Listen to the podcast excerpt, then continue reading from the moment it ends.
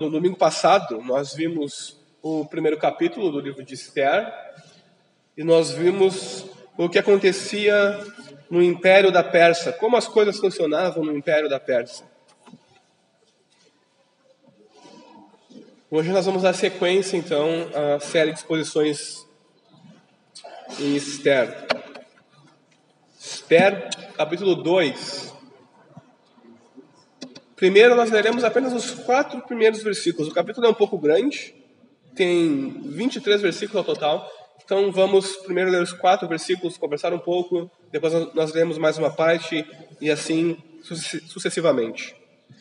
Diz assim a palavra de Deus: Depois disto, quando a rainha do rei Assuero, quando a raiva do rei Assuero já havia passado, ele se lembrou de Vaste do que ela havia feito e do que havia sido decretado contra ela então os servos do rei que o serviam lhe disseram: Que se procurem moças virgens de boa aparência para o rei, que o rei nomeie, comiss nomeie comissários em todas as províncias do seu reino, que reúnam todas as moças virgens de boa aparência no harém da cidadela de Suzã, sob os cuidados de Regai, eunuco do rei, guarda das mulheres, e que se dê a elas os produtos de beleza que desejarem. A moça que vier a cair no agrado do rei, essa reine em lugar de Vaste o rei concordou com isto e assim se fez. Até aí, irmãos, vamos orar primeiro. Pedimos a graça de Deus. Jesus, nós uma vez mais oramos a Ti porque o Senhor é o dono da palavra. Na verdade, Tu és a palavra que fala aos nossos corações, que molda nossas mentes e espírito, para que sejamos transformados conforme a Tua imagem e semelhança, a palavra de Deus. Então, fala conosco, nos instrui, nos ensina aquilo que devemos aprender, que possamos crescer em graça e conhecimento diante de Ti. Obrigado a Jesus. Amém. Na série de livros do C.S. Lewis, As Crônicas de Nárnia, um grupo de crianças vai para um mundo mágico chamado Nárnia. No primeiro livro da série, O Leão, a Feiticeira e o Guarda-Roupa, as crianças descobrem por acaso, numa mansão onde estavam passando alguns dias, um guarda-roupa num quarto qualquer. E então elas entram no guarda-roupa e o guarda-roupa não tem fim. Na verdade, quando elas atravessam o guarda-roupa, elas estão no mundo de Nárnia. Lá, transportadas para o mundo de Nárnia, as crianças encontram Aslan e vivem grandes aventuras, derrotam a feiticeira do mal. Mas como toda aventura, essa aventura também precisa chegar a um fim. E elas têm que retornar ao seu mundo de forma triste, de forma a, a ter saudade no coração de Aslan e de Nárnia. De forma semelhante, nós também vivemos em dois mundos. Assim como as crianças de Nárnia viviam em dois mundos, entre o mundo real e o mundo de Nárnia, nós também vivemos entre dois mundos. Nós somos cidadãos da cidade celestial, peregrinos em viagem para o nosso verdadeiro lar, a Nova Jerusalém, como nós cantamos antes. Mas nós ainda vivemos nesse mundo caído por causa do, quebra, do pecado e quebrado. Nós estamos entre duas eras. Nós estamos nesse mundo ainda e ansiosamente esperando a manifestação do mundo do qual nós realmente fazemos parte. Então, como viver entre dois mundos? Como viver na intersecção de dois mundos? Como viver a vida cristã no exílio secular do mundo moderno? O Império Persa era um regime totalitarista. Ele buscava assimilar a tudo e a todos. O Império Persa buscava dominar tudo e todos. Então o que, que o rei Assuero faz? Depois de depor a rainha Vaste, porque ela desobedeceu às suas ordens, e ninguém pode desobedecer o império, ele depõe a rainha.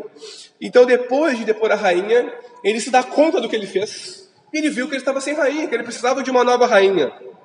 Então, o que, que ele faz? Ele ordena aos seus servos que procurem em todo o reino, nas 127 províncias do reino da Pérsia, que ia mais ou menos da Índia até a África, mulheres bonitas, solteiras, virgens, que elas fossem levadas até a cidadela real e lá então elas ficassem no areio do rei, para ver se o rei se agradava de uma delas e a tornasse rainha. Então, em todo o império, moças, jovens foram forçadas, foram arrancadas dos seus lares e levadas para a cidadela de Suzã, para a cidade real. O que, que aconteceria lá? Perdão, irmãos, a rinite, com esse tempo de esquenta, esfria. O que, que aconteceria em Suzã? Essas mulheres seriam obrigadas a dormir com o rei. Mesmo que elas não quisessem, elas passariam uma noite com o rei. E se o rei se agradasse delas, talvez ela pudesse virar rainha. Ou seja, ela teria um casamento forçado contra a sua vontade. Todas as demais, das quais o rei não se agradasse, elas iriam para o harém do rei e virariam concubinas, e lá ficariam em esquecimento, até o rei decidir chamá-las novamente. Elas não voltavam para sua casa, elas não voltavam para sua cidade, para sua família, elas não continuavam a sua vida. Não, o império assimilava a tudo e a todos.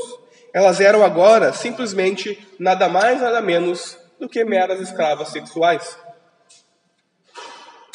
à mercê de um homem mau. É interessante a gente notar que no texto diz que o rei buscava alguém melhor do que Vaste. Talvez alguém mais subserviente, mais obediente, mais dócil aos, às ordens do rei. Acontece que os critérios para a busca de uma rainha melhor do que Vastes do que vasto são todos externos. São apenas beleza, idade e condição. As moças deviam ser virgens, belas e solteiras. O mundo, às vezes, não consegue enxergar nada além daquilo que está diante dos seus olhos. Essa é a grande verdade. As pessoas não conseguem enxergar nada além daquilo que está diante dos seus olhos. E no mundo nós procuramos o que? Beleza, prazer, satisfação, bens materiais, nada além daquilo que nós conseguimos ver e tocar. Então, quando os soldados do rei começaram a invadir as casas e a levar as jovens bonitas embora, talvez muitas quisessem ir e vissem uma oportunidade de se dar bem na vida. Talvez uma oportunidade de viver envoltas em luxo e riqueza, seja na possibilidade de se tornar rainha ou na possibilidade de se tornar uma mera concubina do rei. O que importa, ou o que fazia de diferente, se elas tivessem que ser tratadas como uma mercadoria descartável? Como um mero pedaço de carne para ser usada para a satisfação sexual de outros? As coisas no império são assim. Vamos viver conforme a corrente nos leva e nos beneficiar disso. Talvez algumas moças pensaram assim. Agora, a tentação que nós enfrentamos hoje é também sermos assimilados pelo império moderno do mundo secular e deixarmos de viver como peregrinos, deixar de vivermos como cidadãos da cidade celestial. Muitas vezes, querendo ou não, nós somos como algumas daquelas jovens que talvez ah, pensaram em se beneficiar da do sequestro que estava acontecendo com elas e viram uma oportunidade de se beneficiar diante do império. Não importava como elas fossem tratadas. Quantas vezes nós não fazemos a mesma coisa? No trabalho, na escola, nos relacionamentos, em todas as áreas das nossas vidas, nós nos deixamos levar pelo mundo apenas para nos beneficiarmos de uma situação ou de outra. Porque assim como era na época do Império Persa, hoje o nosso mundo moderno e secular é completamente totalitário. Não, nós vivemos uma democracia. Na verdade, não. Na verdade, o mundo é completamente totalitário.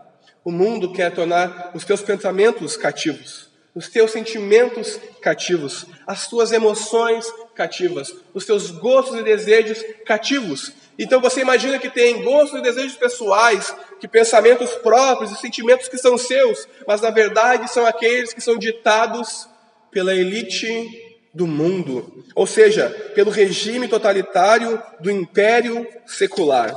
Você pensa, você se veste, você age, você é como todos, tendo apenas um número de série no maquinário do império secular moderno. Você já parou para pensar o quanto está envolvido e o quanto se identifica com esse mundo? Com esse mundo que irá passar? Nós nos identificamos com o mundo no falar, no pensar e no agir. E nós pensamos nas Escrituras e no mundo das Escrituras como um mundo de Nárnia, um mundo de fantasia, um mundo imaginário, um mero conto de fadas, nada parecido com o real. O mundo real é assim. Então eu falo, penso e ajo assim, porque são assim que as coisas funcionam. É assim que eu vou me beneficiar. É assim que eu irei prosperar. É assim que eu me darei bem no mundo e na vida. Não como as escrituras me dizem, não como o mundo fantasioso de Nárnia. Temos que nos tornar adultos e viver segundo o mundo. Mas a verdade, o que o texto de Esther nos ensina é que, apesar de o um Império Persa ser totalitário, apesar de o nosso mundo moderno e secular ser totalitário, nós devemos servir a Deus nesse contexto e nos colocar de forma a cuidarmos para não comprometer o nosso testemunho. Nós temos que servir a Deus no mundo, porque não há outro lugar mas nós temos que cuidar para não comprometer o nosso testemunho. Acontece que no exílio secular que nós vivemos, porque nós não estamos na terra prometida ainda, na cidade celestial, nós ainda não vivemos na nova era completamente, nós vivemos como que exilados no exílio secular do mundo moderno. E nessa era, nesse exílio, infelizmente, nós vivemos como pessoas daqui e daqui somente, e não como peregrinos e como cidadãos dos céus. Então as coisas às vezes vão de mal a pior. Vamos ver o restante dos versículos. Versículo 5. Ora, na cidadela de Suzã havia um judeu da tribo de Benjamim, chamado Mordecai, filho de Jair, filho de Simei, filho de Quis. Ele tinha sido levado de Jerusalém com os exilados que foram deportados com Jeconias, rei de Judá, a quem Nabucodonosor, rei da Babilônia, havia levado para o exílio. Mordecai havia criado Radassa, que é Esther, filha de seu tio, que era órfã de pai e mãe. A jovem era bonita e formosa. Depois que o pai e a mãe dela morreram, Mordecai a adotou como filha. Quando a ordem e o decreto do rei foram divulgados, muitas moças foram levadas para a cidadela de Suzã, sob os cuidados de Regai. Levaram também Esther ao palácio real e a entregaram aos cuidados de Regai, guarda das mulheres. A moça lhe pareceu formosa e alcançou favor diante dele. Por isso Regai se apressou em dar-lhe os produtos de beleza e a alimentação especial. Também lhe deu sete moças escolhidas do palácio real e a transferiu com essas moças para os melhores aposentos do harém. Esther não havia declarado seu povo nem a sua parentela, pois Mordecai lhe havia ordenado que não dissesse nada a respeito disso. Mordecai passeava todos os dias diante do pátio do harém para saber como Esther estava passando e o que ia acontecer com ela. Depois de 12 meses de tratamento, seguindo as prescrições para as mulheres, que eram embelezadas seis meses com óleo de mirra e seis meses com óleos aromáticos, essências e perfumes em uso entre as mulheres, chegava a vez de cada moça ser levada ao rei Assuero. Então a moça ia ao encontro do rei e podia levar consigo tudo o que quisesse do harém para o palácio. À tarde, ela entrava no palácio e pela manhã voltava para o segundo harém, sob os cuidados de Saagás, eunuco do rei, guarda das concubinas. A moça não voltava mais ao rei, a menos que o rei a desejasse e ela fosse chamada pelo nome.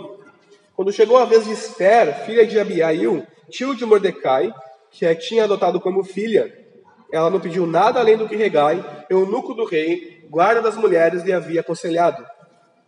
E Esther alcançou o favor de todos os que a contemplavam. Assim, Esther foi levada ao rei Assuero, ao palácio real, no décimo mês, que é o mês de Tebete, no sétimo ano do seu reinado. O rei amou Esther mais do que todas as mulheres, e ela alcançou diante dele favor e aprovação mais do que todas as virgens. E o rei pôs a coroa real na cabeça dela e a fez rainha em lugar de Vaste. Então o rei deu um grande banquete a todos os seus oficiais e servidores. Era o banquete de Esther. Concedeu alívio às províncias e distribuiu presentes segundo a sua generosidade real. Quando as virgens foram reunidas pela segunda vez, Mordecai estava sentado junto à porta do rei. Esther ainda não havia declarado a sua linhagem o seu povo, como Mordecai lhe havia ordenado. E Esther continuava a cumprir as ordens de Mordecai, como tinha feito quando este a criava. Até aí, irmãos. Então, agora, no segundo capítulo, depois de nós sermos mais uma vez apresentados ao regime totalitário do Império Persa, a, somos apresentados aos personagens principais, aos heróis, ou talvez não, de, do livro de Esther. É importante que nós entendamos que os judeus foram exilados uh, quando a Babilônia dominou uh, o reino do sul de Judá, ou Judá, e antes, um pouco antes, uns 50 anos antes, o reino do norte já tinha sido levado cativo pelos assírios. Mas havia o reino do sul, Jerusalém, Judá. Mas acontece que, pouco tempo depois, o reino do sul foi levado cativo, caiu, Jerusalém caiu. Os babilônios levaram os judeus para a Babilônia. Mas acontece que os impérios desse mundo passam de mão em mão. E a Babilônia também caiu, então um novo império surgiu, o império dos persas e dos medos. E Deus, pela sua graça, permitiu que os judeus retornassem à sua terra, a Jerusalém, para reconstruir a cidade.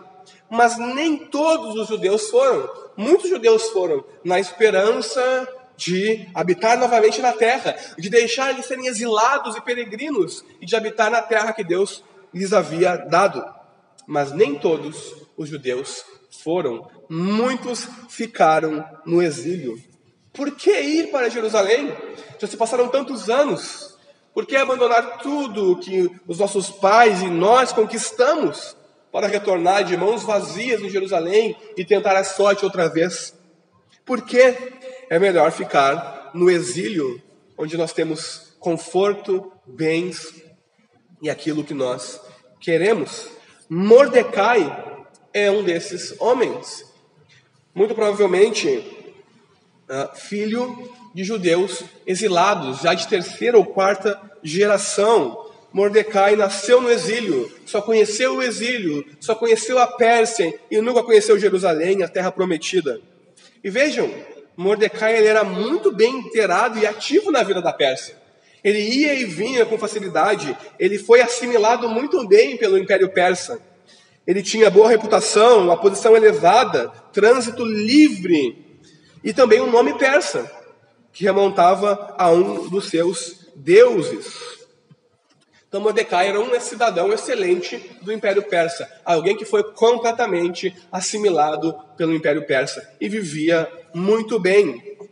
E o outro personagem principal da história chama-se Esther. Esther tinha dois nomes, um nome hebraico e um nome persa. O seu nome hebraico era Hadassah, um nome judeu, e o seu nome persa era Esther. Bom, pela descrição que nós lemos no capítulo 2, Esther também parece muito bem adaptada na vida da Pérsia. Ela tinha o um nome persa, ela era criada pelo seu tio, então ela devia ter algum certo conforto. Nós sabemos que ela era muito bela e formosa, o texto nos diz isso, porque senão os soldados do rei também não a levariam para o harém, para possivelmente uh, se tornar rainha. Esther age conforme a correnteza. Ela se esforça para ganhar o coração das pessoas. As pessoas uh, fazem aquilo que agrada a Esther, porque ela ganha o coração das pessoas. Esther faz o que é preciso para se beneficiar no mundo, no Império Persa. Ela era excelente no jogo de poder e aparências do Império da Pérsia. Ela entendeu como funcionava o jogo político, entendeu como funcionava o jogo de aparências da Pérsia. Então ela faz tudo conforme lhe ordenam. Ela agrada as pessoas. E obviamente ela é beneficiada com isso. Ela faz tudo o que um judeu era instruído, na verdade, a não fazer. Ela oculta a sua identidade verdadeira de judia, ela esconde a sua fé do único Deus verdadeiro. Ela certamente não seguiu à risca uma alimentação ah, adequada para os judeus. Então, de forma muito hábil, sendo uh, excelente no jogo de poder e aparências da Pérsia, o que, que acontece com Esther? Ela agrada também aquele que importava agradar mais, o rei. E ela se torna rainha da Pérsia. Nós temos a tendência a olhar Esther como heroína. Nossa, ela se torna rainha da Pérsia. Só que quando você se torna rainha da Pérsia, você se torna rainha de um mundo pagão. Você se torna rainha de um reino pagão. E nós nos esquecemos que se um judeu, principalmente uma mulher, se casasse com um gentil, ela era cortada do povo da aliança. Ela não fazia mais parte do povo de Deus. Radassa deixa finalmente de ser Radassa, se torna completamente Esther. Ela abandona por completo a sua origem judaica, a sua fé e se torna apenas Esther. A verdade é que todos nós temos dentro de nós um pouco de Radassa e um pouco de Esther. Nós carregamos a nossa natureza caída, mesmo tendo sido renovados. Nós carregamos nossa natureza caída, enquanto Deus irradia a sua vida e a sua nova natureza em nós. Nós, ao longo da vida, no império moderno e secular, carregaremos a nossa velha natureza longo, juntamente com a nossa nova natureza. Então temos um pouco de Radassa e um pouco de Esther, um pouco de alguém que pertence ao povo de Deus e um pouco de alguém que pertence ao mundo ainda. O desafio que nós enfrentamos como cidadãos dos céus e peregrinos é ter coragem para abandonar de vez a velha natureza. É ter coragem de resistir à tentação de ser assimilado pelo império moderno e secular que vivemos. O desafio que enfrentamos é não ser igual a Mordecai e Esther e nos adaptarmos bem a como as coisas funcionam no mundo e na nossa sociedade. A não esconder a nossa verdadeira identidade, a nossa fé. O desafio que nós enfrentamos é não ser cristãos apenas no privado e nos domingos, apenas durante duas horas. A nossa tentação, semelhante de Mordecai e de Esther, é deixar de lutar, porque as coisas são assim no mundo. Então nós nos moldamos à correnteza e nadamos segundo a correnteza. E obviamente com isso nos beneficiamos. Avançamos, ganhamos bens, um nome, renome e coisas assim. Mas ao fazer isso, nós basicamente nos vendemos. Como Esther e como Mordecai, somos assimilados pelo império da Pérsia, esquecemos as nossas origens, adotamos um nome persa, abandonamos a nossa fé e o nosso Deus. Somos cortados do povo da aliança e a oportunidade de ir para a terra da promessa, de viver nos, com, debaixo dos mandamentos de Deus, a terra de Deus, nós recusamos. Por quê? Se a Pérsia é tão melhor que Jerusalém.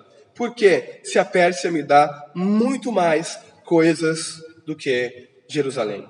A verdade é que, semelhante a Mordecai e Esther, nós também somos exilados. Nós vivemos no mundo moderno secular. Nós estamos exilados, nós ansiamos e almejamos desesperadamente habitarmos na Cidade Santa, na Nova Jerusalém. Nós desejamos não nos tornar mais exilados, mas irmos para a terra prometida, para a nossa pátria. Mas às vezes nós somos de tal forma assimilados que nós buscamos nos adaptar ao máximo, nós buscamos nos adaptar o máximo possível ao império secular que governa as nossas vidas. Nós abrimos mão de um princípio aqui, de um valor ali, nós fazemos vista grossa aqui, fingimos que não vimos ali, e assim nós somos, sem perceber, completamente assimilados. Talvez as coisas comecem no trabalho. Fingimos que não vemos algo aqui, ignoramos algo ali, tudo para nos beneficiarmos, tudo para conseguirmos uma promoção e avançarmos. Talvez as coisas comecem nos nossos relacionamentos familiares, nós fingimos que não vimos aquilo, nós ocultamos uma coisa aqui e outra ali, e assim nós vamos sendo assimilados pelo império secular. E nós nos tornamos completamente opostos àquilo que nós dizemos ser. Nós vestimos máscaras e ocultamos a nossa fé, e ocultamos a nossa crença, e escondemos o nosso Deus, tudo para nos beneficiarmos. Quando nós pensamos em modelos de derrotar o mundo e em modelos de como derrotar o mundo, uh, em muitas igrejas, em muitas pregações, nós vamos lá para o livro de Daniel. E nós contamos a história de Daniel e de seus amigos. Como Daniel e seus amigos derrotaram o império de Nabucodonosor. Como eles não dobraram os seus joelhos. Como eles foram fiéis a Deus. E nós pensamos, nos auto-iludindo, que nós somos como Daniel e seus amigos. Quando na verdade nós somos é, como Esther e Mordecai. Nós estamos muito bem adaptados ao exílio e à Pérsia. Nós temos a Pérsia e o exílio dentro de nós. Nós não somos como Daniel e seus amigos. Nós somos como Esther e Mordecai. Mas a verdade é que, mesmo enrolado como nós estamos, mesmo confusos como nós somos, mesmo cheios de falhas como nós somos, Deus nos usa para fazer o bem e cumprir os seus bons propósitos em nós e no mundo. E é por isso que, mesmo no mundo, nós devemos buscar sempre fazer o bem.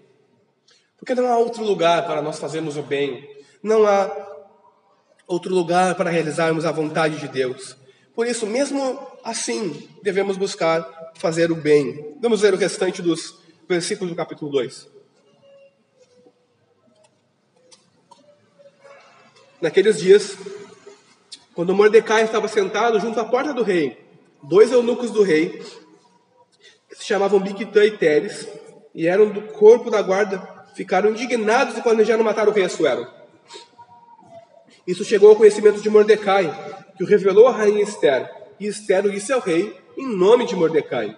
Investigou-se o caso e era fato. Os dois conspiradores foram pendurados numa forca. Isso foi escrito no livro das crônicas, diante do rei. Vejam, Mordecai tinha uma posição elevada. Muito provavelmente ele era um juiz na Pérsia. Ele julgava casos, porque o juiz ficava sentado à porta e os outros vinham e apresentavam seus casos. Então o juiz julgava em nome do rei. Vejam, Esther virou rainha. Esther subiu à mais alta posição possível e inimaginável. O que ela trata de fazer? Beneficiar, obviamente, o seu tio Mordecai. Então, Mordecai, juntamente com Esther, sobe de posição. É assim que o mundo funciona. É assim que as coisas acontecem. Com um contato aqui, com fazendo vista grossa ali. Então, nós vamos andando e vamos avançando, nos tornando prósperos e fazendo um nome para nós mesmos. Mas no meio disso tudo, Mordecai é, alma de espião e ouve conversas alheias e descobre uma conspiração para matar o rei. Porque cargas d'água, Bigtan e Teres desejavam matar o rei, nós não sabemos. Mas certamente Assuero não era um bom rei. Uh, motivos não faltavam para querer matá-lo. E na verdade, depois de alguns anos, ele foi morto por um dos seus servos. Mas Mordecai informa Esther para que Esther informe em seu nome ao rei, para que aconteça o quê? Mordecai seja obviamente beneficiado. É. No Império Persa, no mundo secular, nenhum favor é deixado de ser beneficiado. Nós não temos um ditado, uma mão lava a outra, e assim as coisas acontecem. Mas a verdade é que nós devemos buscar sempre fazer o bem no mundo. No mundo difícil em que nós vivemos, no mundo em que tantas vezes nós sofremos, a verdade é que Deus nos utiliza, mesmo quebrados, caídos, mesmo uh, sendo assimilados pelo império secular, Deus nos utiliza para realizar os seus propósitos e abençoar os outros. Nós não vemos aqui nem Mordecai, nem Esther, nem ninguém, mas Deus está soberanamente agindo por detrás dessas coisas. Acontece que muitas vezes, para evitar a assimilação, nós crentes caímos num outro oposto, num outro extremo, e que também é tão perigoso quanto a assimilação do império secular moderno que nós vivemos, que é o isolamento. Nós nos isolamos, nós criamos uma cultura própria, uma linguagem própria, e nós nos afastamos de tal forma da sociedade, do império secular, que não podemos mais alcançar as pessoas, que somos taxados como loucos. Pensamos que o mundo pegue fogo. Quanto mais fogo o mundo pegar, melhor, porque mais rápido virá o Senhor Jesus e nos levará para o nosso verdadeiro lar. Então, que o mundo se exploda e pegue fogo. A verdade é que o mundo não é preto e branco como nós imaginamos. Há vários tons de cinza, uma grande zona cinzenta entre o branco e o preto. Nós somos tanto santos quanto pecadores, tanto cidadãos dos céus quanto pessoas que sofrem nesse mundo porque fazem parte desse mundo ainda. Mas constantemente nós falhamos e desobedecemos a Deus. E assim nós colocamos a nós mesmos em risco e em uma posição perigosa. Vejam, Deus continua mantendo o seu amor pactual e a sua fidelidade à aliança para com o seu povo. Por mais que Esther e Mordecai tivessem se afastado de Deus, Deus tinha planos maiores e ainda mantinha o seu amor pactual e a fidelidade à aliança que fez com o seu povo. Deus tinha propósitos maiores para com eles. A verdade é que nós somos moldados pelo mundo, pelo império secular de muitas maneiras. E as nossas escolhas nem sempre são tão boas e tão piedosas como nós imaginamos ou como nós gostaríamos. Nós escolhemos muitas vezes o caminho que nos leva para longe de Deus. Nós tentamos nos virar, nos virar da melhor forma possível, como ocultando aquilo que pode nos colocar em perigo. E o que no império secular moderno em que nós vivemos pode nos colocar em perigo? A nossa fé a nossa crença em Deus. Você pode ser ostracizado, você pode não ganhar promoção, você pode perder família, você pode perder amigos, você pode perder uma grande oportunidade de vida. Então nós o que? Ocultamos da melhor forma possível a nossa fé, ocultamos aquilo que nos pode colocar em perigo e procuramos viver confortavelmente nesse mundo caído. Nós nos esquecemos que nós somos um povo que não é desse mundo, que não pertence a esse mundo, mas que vive apenas temporariamente, como peregrino, como estrangeiro, como forasteiro, como alguém exilado, que anseia, que deseja, que almeja pela sua pátria. Contudo, nós muitas vezes somos assimilados pelo mundo, a semelhança de Mordecai e de Esther. A verdade é que a história de Daniel e dos seus amigos não é a nossa história. Eles são heróis, eles são pessoas muito distantes. Mas a história de Mordecai e de Esther é a nossa história. Mordecai e Esther são pessoas comuns, pessoas com falhas, com defeitos. Não são heróis. São meros personagens simples e comuns, pessoas como eu e você. Mas através deles, Deus faz grandes coisas. Deus tem planos e projetos maiores do que a própria vida de Mordecai e de Esther. O que nós temos que entender é que a obediência, a desobediência, perdão, e o pecado têm consequências. E tem consequências de longo prazo. Vejam, os judeus desobedeceram a Deus e foram exilados, conquistados e exilados em consequência da sua desobediência. Mas nós hoje também sofremos as consequências da nossa desobediência. E a nossa desobediência tem consequência a longo prazo também. Mas a verdade é que, para dissipar as nossas trevas, foi que Cristo encarnou. Para nos libertar do domínio do império do mundo, das forças malignas que controlam o mundo, que Cristo morreu por mim e por você. A boa notícia do Evangelho é que nós somos salvos pela fé, e pela fé somente, não por nos darmos bem no mundo. Pela confiança e esperança em Cristo é que nós seremos salvos. Vejam, Ele não abandona pecadores no meio do caminho, Ele não irá não terminar a sua obra. Na verdade, ele vai completar a obra que ele começou na sua vida. Ele não é um mau rei como Assuero. Ele não vai sequestrar você e levá-lo para o seu harém como escravo. Pelo contrário, ele resgata você do império das trevas e traz você para o seu reino, para o reino do seu amor, para a sua glória. É por isso que ele morreu numa cruz, para que eu e você pudéssemos ter vida, para que eu e você não sejamos completamente assimilados pelo império secular em que nós vivemos. Para isso, nós só precisamos depositar a nossa fé em Cristo e confiar nele. E, obviamente, como resultado dessa fé e confiança, viver em santidade e obediência.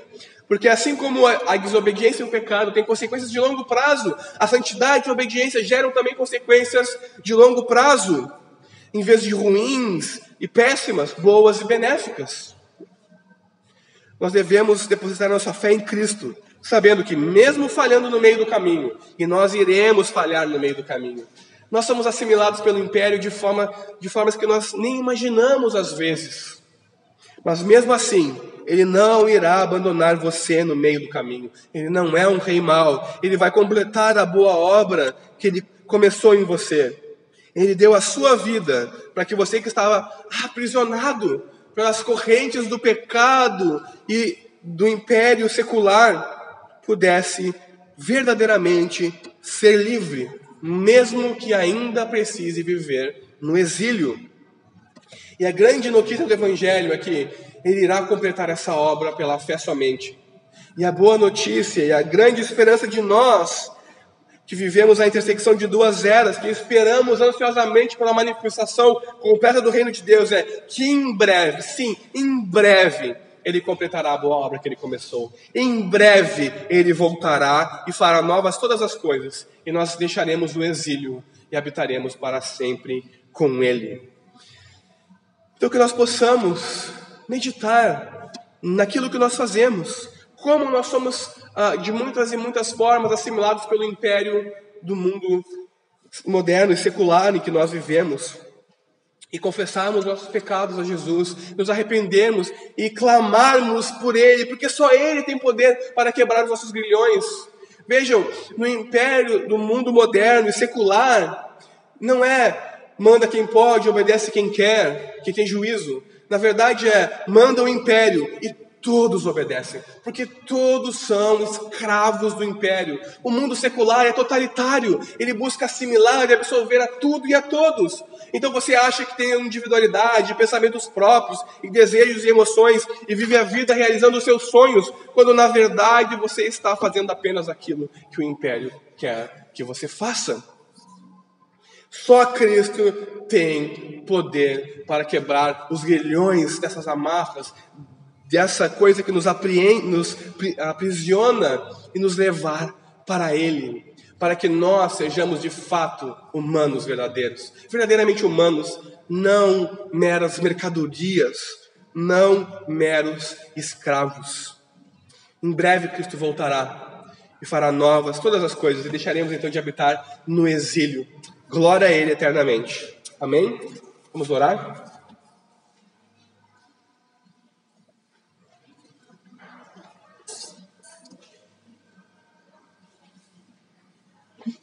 Jesus, obrigado.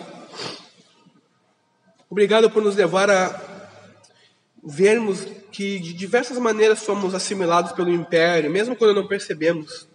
No falar, no pensar, no agir, no vestir. Senhor, nos perdoa, nos perdoa pela cegueira. Na verdade, faz cair as escamas dos nossos olhos, Senhor, para que possamos ver e compreender. No teu reino, a ignorância não é uma bênção, Senhor. Dá-nos então entendimento para vivermos de modo digno do Evangelho. Ajuda-nos a nos libertarmos daquilo que nos aprisiona, a não sermos assimilados pelo mundo, ó Deus, mas a vivermos em santidade, em novidade de vida diante de Ti. Sabendo que não é pelas nossas próprias forças, porque nós não temos força, Senhor, mas sabendo que é pela fé em Ti somente e pelo Teu poder, e somente pelo Teu poder que Tu nos fará chegar à cidade celestial. Abençoa-nos, Jesus, nos ajuda no caminho. Obrigado, em Ti confiamos. Amém.